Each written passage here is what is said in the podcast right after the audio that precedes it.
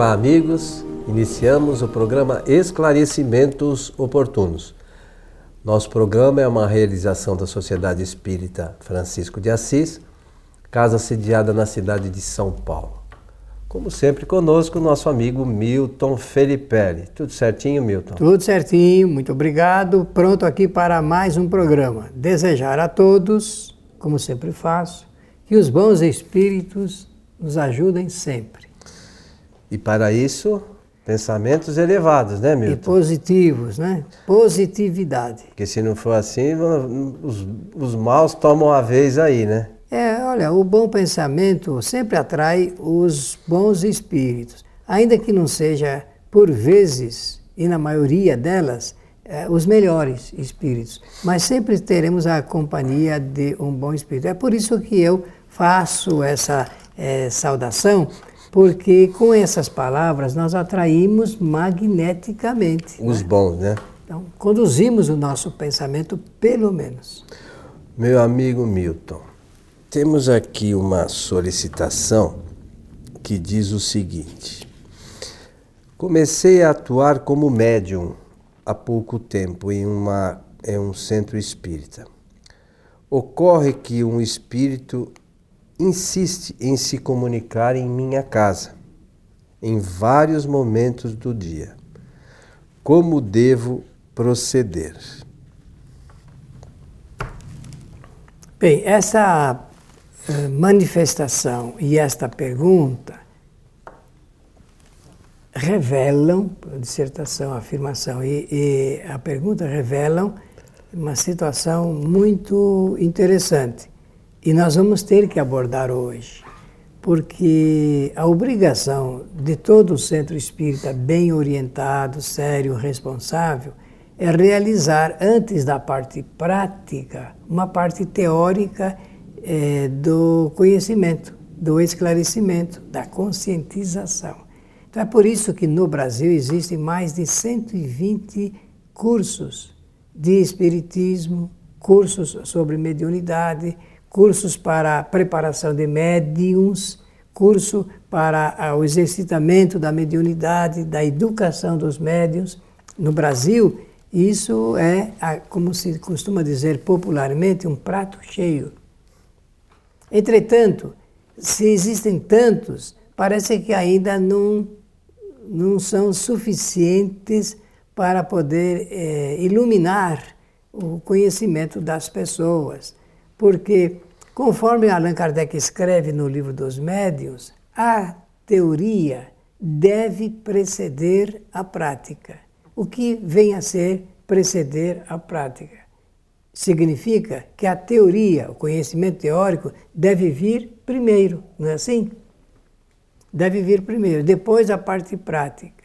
Ninguém deve, ou não deveria, eu penso que nós temos uma certa quase que eu falo uma certa autoridade, mas não temos, não é? Mas nós temos uma certa experiência para falar aqui diante das câmeras. O seguinte, é, ninguém deveria ser encaminhado para, para a parte prática da mediunidade sem antes ter passado pelo conhecimento teórico das bases da doutrina, sobre os princípios filosóficos do Espiritismo, sobre mediunidade do ponto de vista de sua especialidade, para depois ser conduzido à parte prática. Porque é um, é um perigo muito grande. Imagine, eu fico agora eh, observando melhor o nível da questão, da pergunta feita, essa pessoa deve estar sofrendo.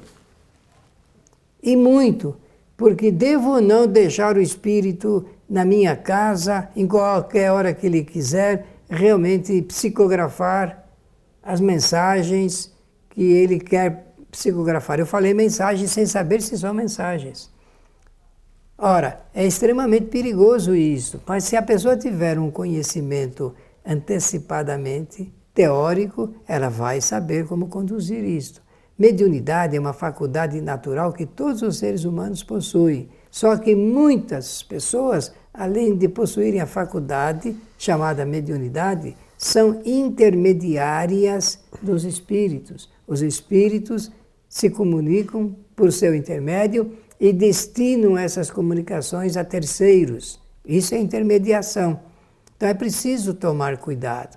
E, é, é e entender a diferença. A né? diferença. E, e, administrar, gerenciar a, a sua faculdade. Não deixar, não é qualquer hora que o espírito pode, usando a expressão do povo, tomar conta do médium e escrever ou falar. Não é assim, não. Mediunidade é para ser administrada, controlada. E quem faz isso é o próprio detentor, o proprietário da, da faculdade, que é o médium.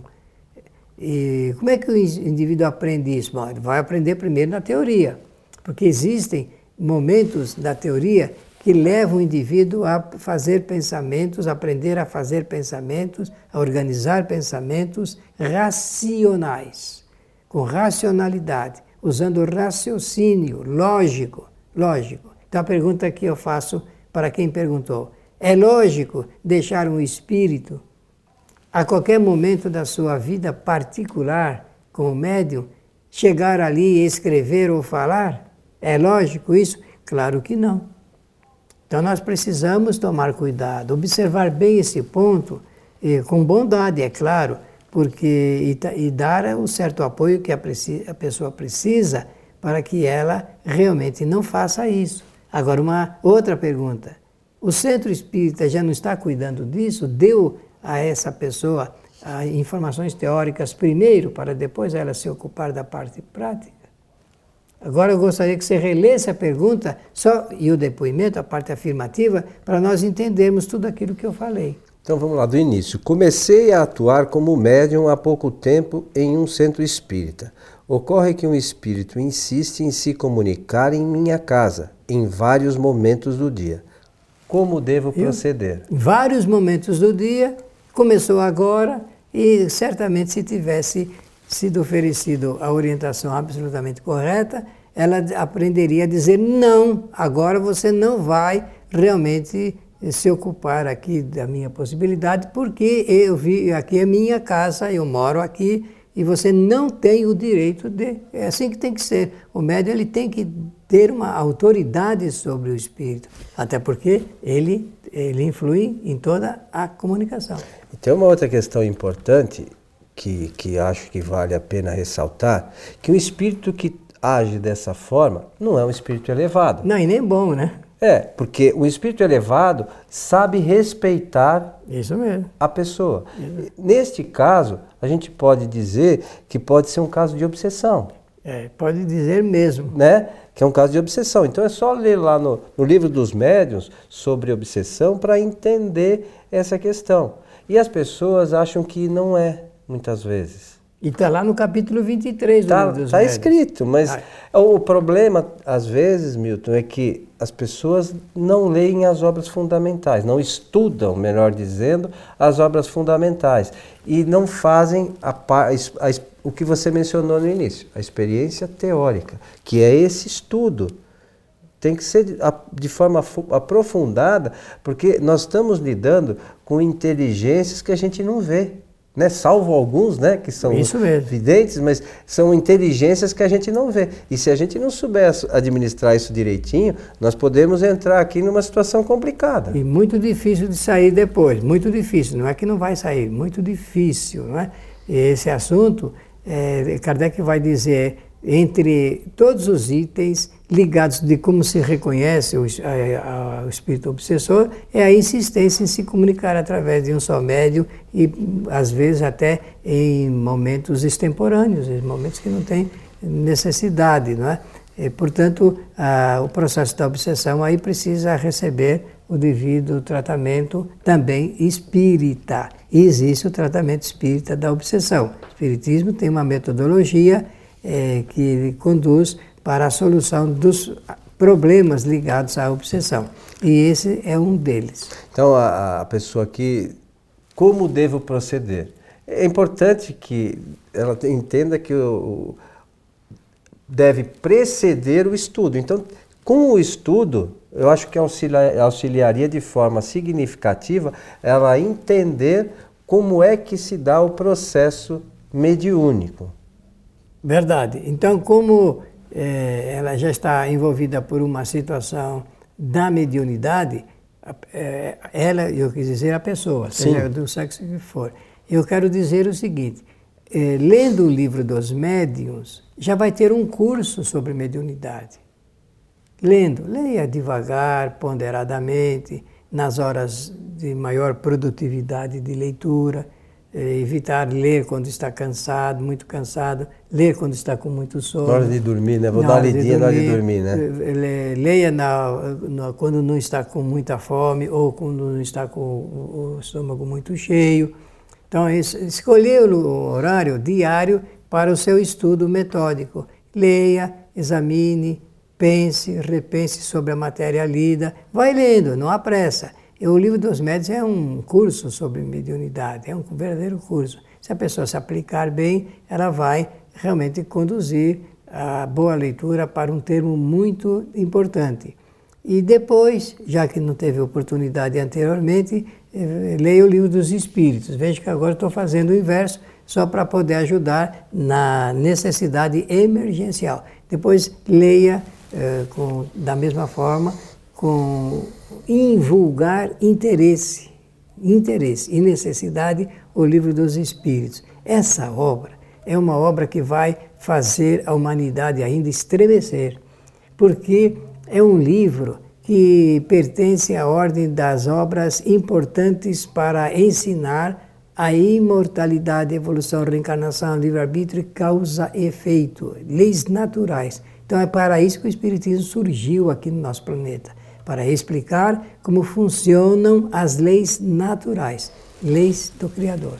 É, a gente já falou também aqui por diversas vezes, né? E, e às vezes quando a gente menciona que o Espiritismo veio, vem explicar essas leis, é, é, verdadeiro. Só que não foi o Espiritismo que criou essas leis. Não. Essas leis são universais. É. E nem lei nenhuma, a, e nem a relação com os espíritos não foi né, é dos encarnados com os espíritos, não foi o espiritismo quem criou, não foi o espiritismo que criou a obsessão, nada disso. Tudo isso já existia muito antes da doutrina espírita e sempre existiu sempre no universo. A, a questão é que o espiritismo vem esclarecer algumas coisas que para nós eram meio duvidosas e para a maioria, infelizmente, ainda é. Por isso que o Milton fala sempre que o, livro dos Espíritos ainda vai estremecer ah, a hora vai. que as pessoas lerem isso com a devida atenção e entenderem o que acontece né, na relação com os espíritos que estão à nossa volta e conosco. Por que, que a gente tem que pensar bem, né? ter bons pensamentos? Né? Por que, que a gente tem que agir bem? Nós falamos disso é, num dos nossos programas anteriores.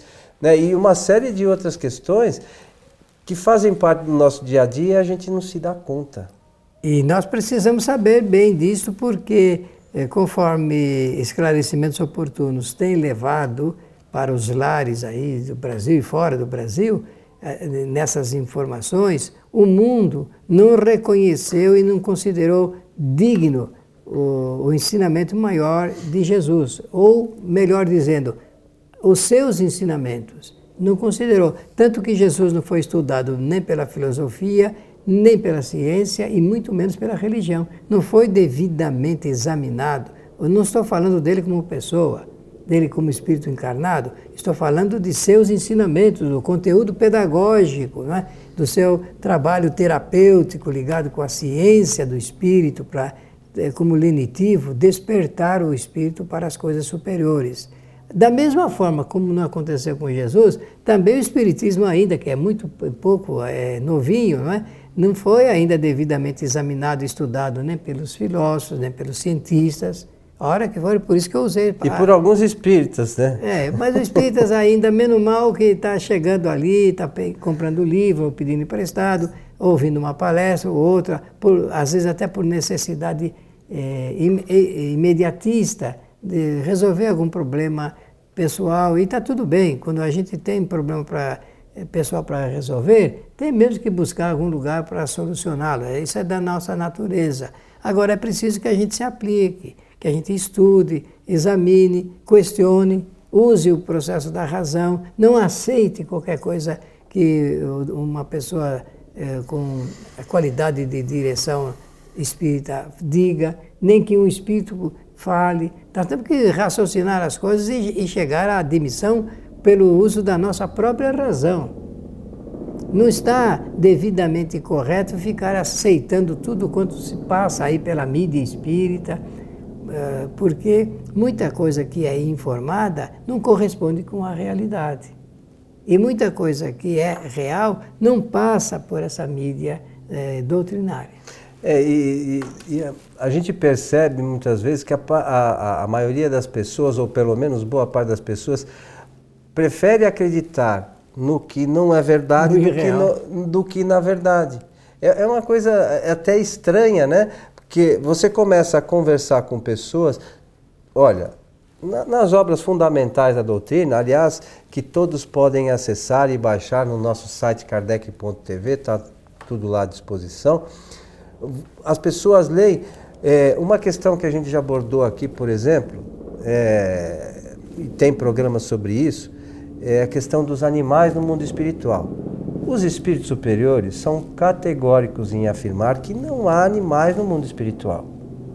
Mas as pessoas, porque leram em algum lugar, algum romance, preferem acreditar. Vai fazer o quê? É bom, se bem que quando isso está consignado, por exemplo, no livro dos médiuns, por exemplo, também em outro, no, no livro do Espírito também, na questão Sim, 600, lá isso tem. Isso mesmo. Mas fora isso, dizer o seguinte, eles o fazem é, dentro de um processo lógico, é, discorrendo dentro dessa lógica, discorrendo e, e, e mostra que realmente não há como uh, admitir essa existência, não há como admitir.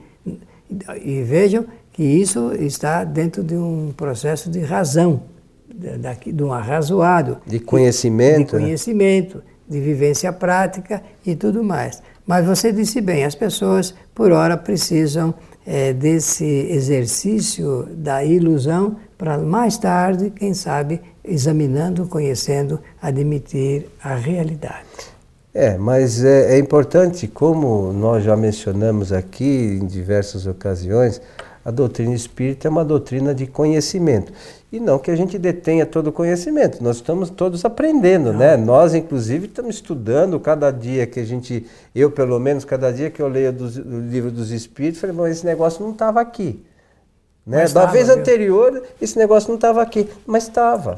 É, e a gente não se dá conta da extensão do, do conteúdo que ali está inserido, né? Kardec eh, foi assistido por espíritos superiores, que a gente não sabe nem qual é o grau de conhecimento, né, Milton? Isso o nível de conhecimento é, é, não está no nosso alcance ainda entender muito bem isso, né? E a gente às vezes esquece desse, desse detalhe, né? E numa linha mediana desse conhecimento, mais suficiente para atender a nossa necessidade é, da, sobre a realidade. A realidade é a nossa, é a nossa relação espiritual. O melhor que o Espiritismo oferece é que, explicando as leis naturais, explica também que vivemos diante de uma realidade espiritual, que isso nos importa, porque senão nós ficaremos voltados exclusivamente para as coisas do mundo material. Eu repito sempre isto, porque esta é uma necessidade é, de despertar, é o despertamento, o momento do despertamento. Nós precisamos conhecer a realidade espiritual porque ela nos projeta para a realidade nossa, de todos nós, de todos os espíritos que fazem parte da nossa humanidade. Porque senão nós estaremos ainda interessados exclusivamente nas coisas do mundo material. E as coisas do mundo material são para serem usadas pelo Espírito para que ele faça experiências novas, extraia novos conhecimentos e continue a sua jornada de evolução. Já falamos isso em três eh, programas direto, um atrás do outro. Porque se não for assim, nós continuaremos nos iludindo com as coisas do mundo material em detrimento desse conhecimento revelador que é a erraticidade. não significa que a gente não possa ter as coisas materiais, não, né? Que ter. É que é que nós precisamos fazer experiências e que essas experiências possam ser as melhores, né, Milton? É isso. É... Desculpe, eu sempre digo exclusivamente para as coisas do mundo material, é só isso. É, mas aqui, mais uma vez falando-se sobre a, sobre a pergunta, sobre esse espírito que quer se comunicar com frequência em horas diversas do dia, o, o procedimento melhor seria realmente o estudo, né, Milton? É. A busca é a pelo, pelo, pelo, pelo estudo, no capítulo é 23, né, da obsessão? É, 23 do livro dos médicos. Mas o ideal é que leia, estude, né, o livro por completo, né? Ah, isso aí é fundamental. Livro, é né? um livro importante. Na hora que a pessoa começar, da primeira resposta que o Kardec dá a ele, a ele próprio, quando ele começa, já é um, é um estímulo. É estimulador. Muito bem, meu amigo Milton, estamos chegando ao final de mais um programa Esclarecimentos Oportunos. E desejamos agradecer a generosidade da atenção de todos e desejar-lhes que os bons espíritos nos ajudem sempre. Mais uma vez lembramos que o nosso este programa e os nossos programas anteriores podem ser assistidos no site kardec.tv. Então, são mais de 600 vídeos já. O programa Esclarecimentos Oportunos já são mais de 150 edições. E tá tudo lá. Para quem quiser assistir, você pode baixar o áudio se quiser. E lembrando também, como falamos há pouco, que as obras fundamentais da codificação, que são os livros de Kardec, também estão à disposição para serem baixados. A todos o nosso abraço e até o nosso próximo encontro.